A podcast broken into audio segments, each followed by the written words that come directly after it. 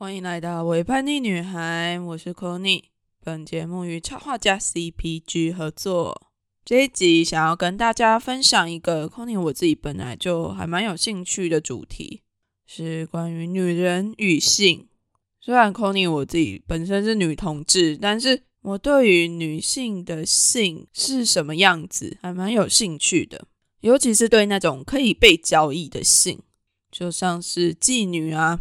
公娼等等的这些，在历史上面还蛮具有争议性，而且是非常处于一个模糊地带的历史产物吗？应该可以这样子讲。就像我自己在台湾的时候，我也曾经有到过当时还存在的文蒙楼去参观，那时候展出的展览是废昌二十年纪念暨白兰纪念展。刚找到那个建筑物的时候，我马上就被建筑物外面挂的一个大大的标语给吸引了注意力。它上面写着“我本良善，何须从良”。这个标语让当时的我觉得还蛮震惊的。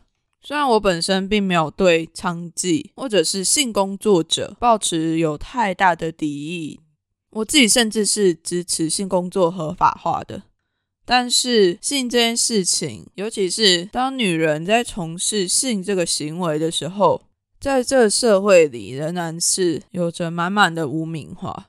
这社会好像很容易把性工作者贴上了一个标签，是你就是没有能力去赚其他的钱，所以你才会出卖自己的身体来赚钱，会把这件事归类成是恶的，是不好的，所以才会有从良这个词啊。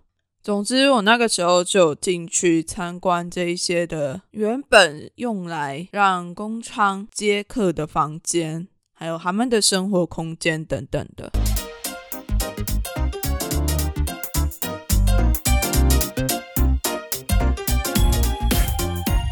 不过今天我并不是要专注在文蒙楼这一块，从文蒙楼关于台湾的娼妓的一些历史往外拉。我现在人在澳洲嘛，前阵子我在澳洲 road trip 的时候，也去参观了一间澳洲最老的，一直到现在都还有在营业的妓院，是位于西澳内陆小镇 c a l g o o l i 的一家粉红色的妓院，它的名字叫做 Gesta Casa，西班牙文翻译成英文就是 this house，也是这间房子的意思。不过在西文里面，Gasa 也有家的意思，或许这也是他们想要表达出来的另外一个感觉吧。不过澳洲人通常都会称它叫做 The Pink House，非常的简单明了，因为那一整栋的建筑物也不能算整栋，因为它就只有一层楼而已。那整间房子就是粉红色的。稍微提一下我们那一趟旅程好了。考古里是位在西澳的内陆，大概六百公里的位置。如果从博斯市区开车过去的话，大概要六到七个小时，而且是中间没有停的那一种哦。考古里很有趣的是，它以前是一个采矿大镇，在西澳刚开始开发的时候，那个小镇就被发现有非常丰富的矿产。所以后来卡古里就被开发成一个以采矿为主的、由许多矿工组成的一个蓬勃发展的小镇。那蓬勃发展的时间已经差不多是将近一百年前了。那这一间 The Pink House 也是随着当时卡古里的发展而兴起的，算是见证了这个小镇的兴起和衰落。现在因为那些矿产资源已经开发到一个段落了，所以考古里现在也已经比较没落一点了。那这间妓院虽然说现在还有在营业，但性工作已经不是它主要的收入来源了。它现在主要的收入来源是每天会开放游客进来参访，然后由这个妓院的目前的所有者 Madam Carmel 卡缪女士。为大家做历史的导览，这导览时长差不多一点五个小时，参访一次的价格是三十澳币。通常啊，要去参访之前都要线上先预约，不然可能就会像我们一开始去的时候一样。我跟小金那个时候去卡古里，刚好是澳洲的一个廉假。我们没有事先预约参访，所以当我们在他固定的时间下午三点，想说要现场排队进去的时候，就发现，哎，这里在廉价的时候好行哦。那位卡缪女士就跟我们说，哎，这一场已经满了，我们没有办法进去。问我们要不要等明天早上的十点另外一场，不过官网上面并没有讲到早上十点有一场。我觉得可能是那位女士非常随性的看来客量加开的。本来我们很失望的想说，到底要不要参加隔天早上十点的这一场呢？因为我们隔天其实本来预计是要回去博斯了，所以我们就跟卡缪女士说。哎，那我们回去想一想，我们考虑一下，再跟你说我们要不要参访。后来为了这件事，我跟小金还大吵了一架，因为他以为我已经有预约了参访，但我在行前的那个礼拜工作有点太忙了，就疏忽掉这件事情。哎呦，反正虽然说大吵了一架之后，我们还是决定来了都来了，还开了七个小时的车，好不容易到了这个内陆小镇。不参访一下，怎么过意的去呢？所以后来经过两个小时之后，我们就又回去了这个 The Pink House，想说要去找那位女士，跟她说：“诶，我们要预约隔天早上的参访。”但是很幸运的是，我过去跟那位女士讲的时候，她门一打开，我告诉她说：“诶，我要预约隔天早上的参访。”结果那位女士竟然跟我说。哎，我们现在还有另外一场哦，你要不要现在参加？我那时候喜出望外，赶快去叫小金过来。这一场也完全是没有在表定上面的额外的参访。哎，我猜真的是这位女士非常随性的又在加开了一场，大概是五点钟左右的场次。But whatever，我们就是非常幸运的在当天没有预约的状态之下。就得以进去这个全西要最老的妓院一探究竟。首先，我不得不先赞叹一下卡缪女士这位女士，她给人的感觉让人非常难以形容。她是一位满头白发但整理的非常利落的一位年近八十的女性，讲话非常轻声细语，但是却非常的有吸引力。可是当你在跟她讲话的时候，会觉得有一点点距离感。不过，他谈吐之间散发着非常的自信的感觉，会让人不得不正折。也许是因为跟着这间妓院成长，看着他兴衰，也慢慢塑造出他这样子的一个性格，有种致命的神秘的吸引力，但又可以感觉到你是不可以去侵犯他的。卡妙女士在一开始的时候就跟我们慢慢的讲了关于卡尔古里的这个小镇的发展历史，而这个妓院的开始也跟这个小镇有很大的关系。他说，一开始在卡尔古里这边刚开始发展的时候，镇上的妓院最高最高可以达到至少八到十间。而且原本这些妓院都是分散在卡尔古里的镇上的不一样的地方，但后来当地政府觉得这样不行，可能一些妓院女子走在路上的时候，担心他们的安危，也怕会有一些治安上面的问题，所以最后当地的政府就协助那些妓院全部都集中到现在 The Pink House 所在的那一条街上面，The Hay Street 海德街。所以大概在好几十年前，我们在的那一条黑水上面，整排都是妓院，好难想象这种场景啊！哦，在这边我要稍微补充一下，我跟小金那个时候在卡古里的住宿，我找到了一间还蛮特别的住宿，而且那一间住宿还蛮新的。但是那间住宿最吸引我的原因，是因为。那间旅社就位在了 Pink House 旁边，我当时候也没有想太多，我就把它定了下去。后来我们到现场看见那个旅社的时候，就发现说，诶，这个旅社看起来和我们平常住的那种青年旅馆啊，或是一般的旅馆都长得不太一样。旅馆的一些摆饰，甚至有一些比较性感的女星图。后来在听完卡缪女士的解说之后，我回去仔细看旅社墙壁上挂的那些东西，我才赫然发现，哎，原来我住的这一间旅社，它的前身也是一间妓院，而且我住的这间旅社外观是全红色的，所以它的名字就叫做 The Red House，还蛮有趣的，很可爱。而且我发现，我跟那个旅社老板接洽的那个窗口，它的上面就贴有了价目表，哎。这应该是原本妓院就在接客、负责收钱的那个窗口吧？讲一讲就觉得，哎，好好玩哦，也太有趣了吧！我们竟然住到了这样子的房子，由妓院改建成的旅社。好，那我们就再把焦点拉回去隔壁的 The Pink House。卡缪女士先让所有的访客都在 The Pink House 的中间一个大厅里面，开始跟大家讲一些她在经营这个妓院二三十年之间所遇到的一些很有趣的事情。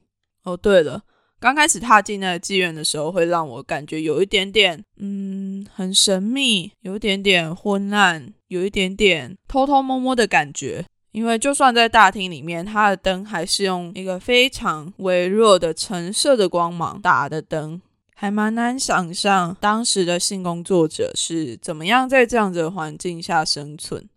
卡妙女士说，这些性工作者来到这个妓院之后，基本上是不被允许外出的。通常都是要待在妓院里面，除非是有一个定时的去采购一些生活必需品的时间，他们才会大家一起带去超市采购物品。可能也是为了人身安全，某方面是保护这些女性，某方面可能也是对于性这件事情的不公开化。他说，这个妓院的女性不只是澳洲当地的人。还有来自很多世界各地的女性都会来到卡尔古里 The Pink House 这边工作，因为在这边工作的薪资非常的高，高到什么样的程度呢？他说，有的从国外来的女性在这边工作一个月就可以赚到一整年的薪水，所以在这个妓院当时还非常的兴盛的时候。预约来这里要从事性工作的女性根本是络绎不绝，还得要提早报名，跟他们说：“诶，我大概什么时间点会过来？有空的房间可以让我进驻吗？”然后他还说了一个小故事，是一个每年从荷兰飞过来的女人，她从二十几岁的时候就开始一直从事这个工作。她每年会从荷兰飞过来卡古里这边从事三个月的性工作，从事完之后就再飞回去。然后她的家人都不知道她是在从事性工作的，都只是以为她在一般的公司上班，然后她飞出去只是为了要出差。于是，这位女性就这样子来回的飞了几十年，一直到五十多岁的时候，她才终于退休，不做这个性工作的产业。哦，对了，刚刚前面不是有提到说，在妓院工作的女性通常是不被允许外出的吗？不过，她讲了一个非常有趣的例外。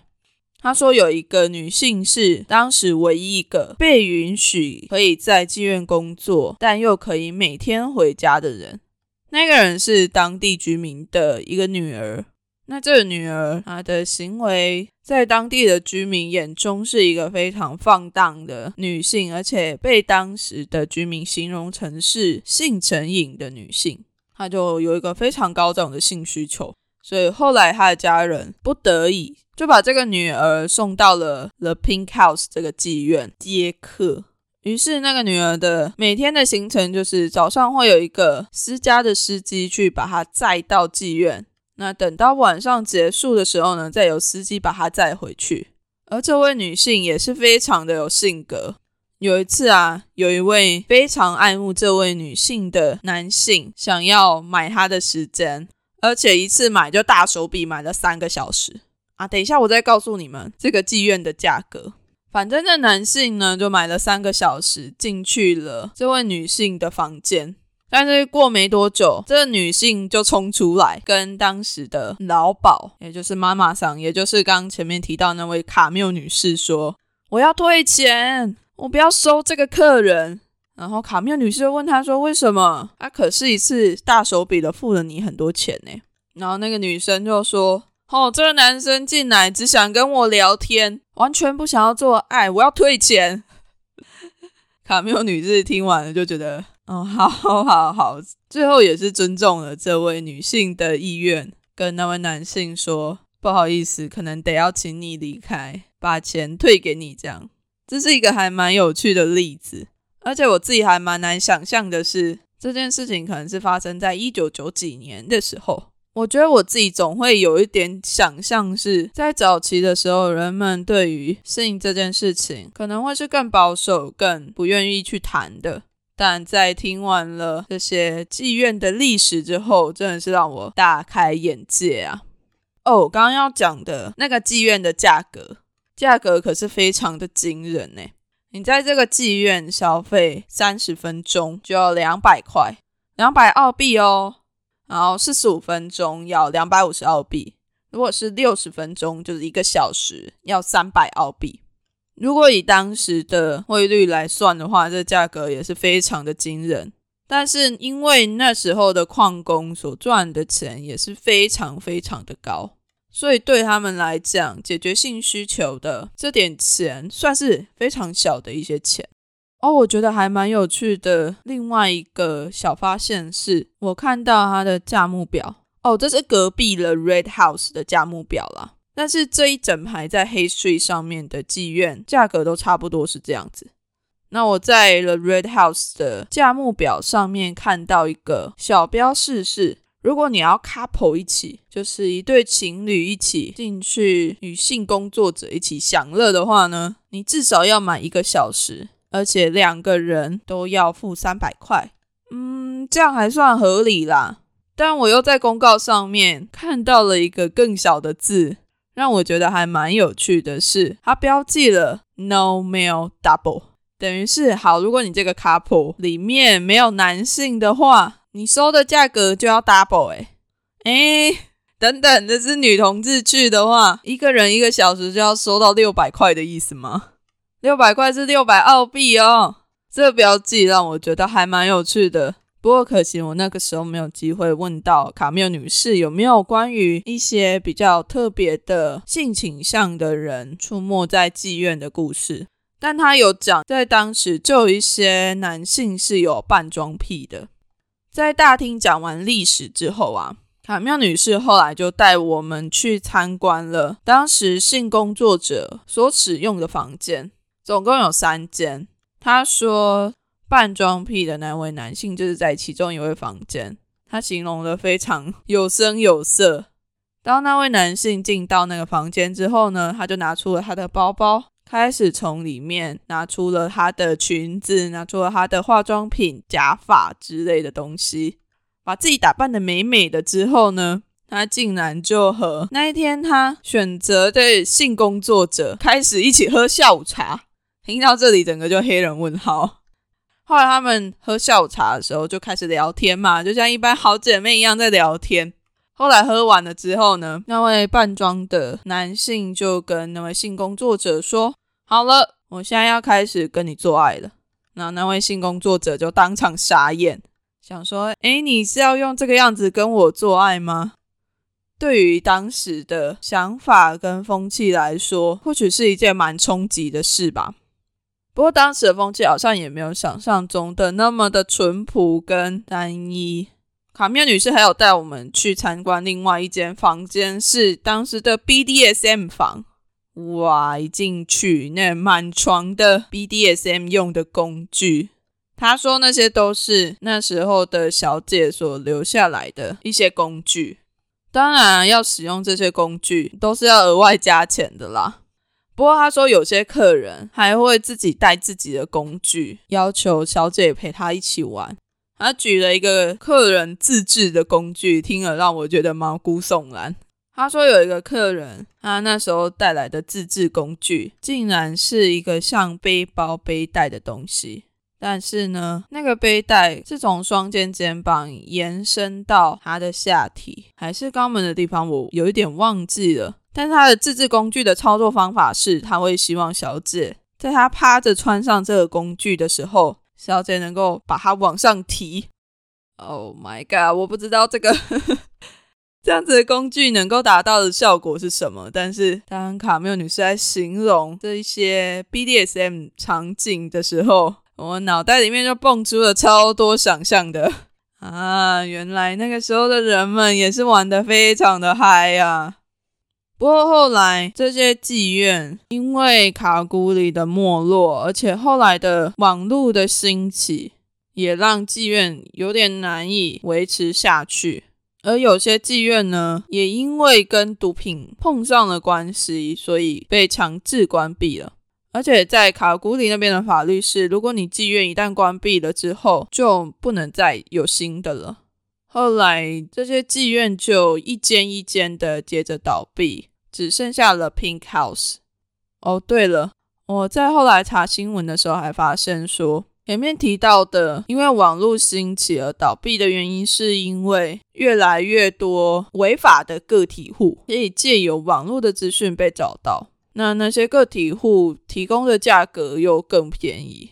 而且他们还特别提到说，那些 Asian 的娼妓，嗯，有一点受到种族的东西在里面喽。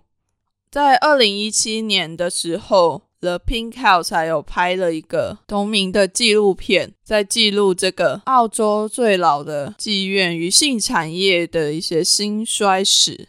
如果有兴趣的人，可以上网去找一下。我自己好喜欢这一类的主题。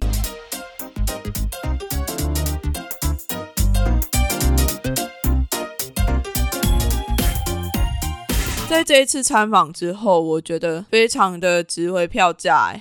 虽然说我听澳式的英文听得非常的痛苦，有些笑话可能没有办法 get 到，因为卡缪女士也是非常爱讲黄色笑话，但黄色笑话里面有太多的俚语，对我来说有点理解困难啦。但是大致上大部分的讲解我都还能够理解，也算是做一个记录吧。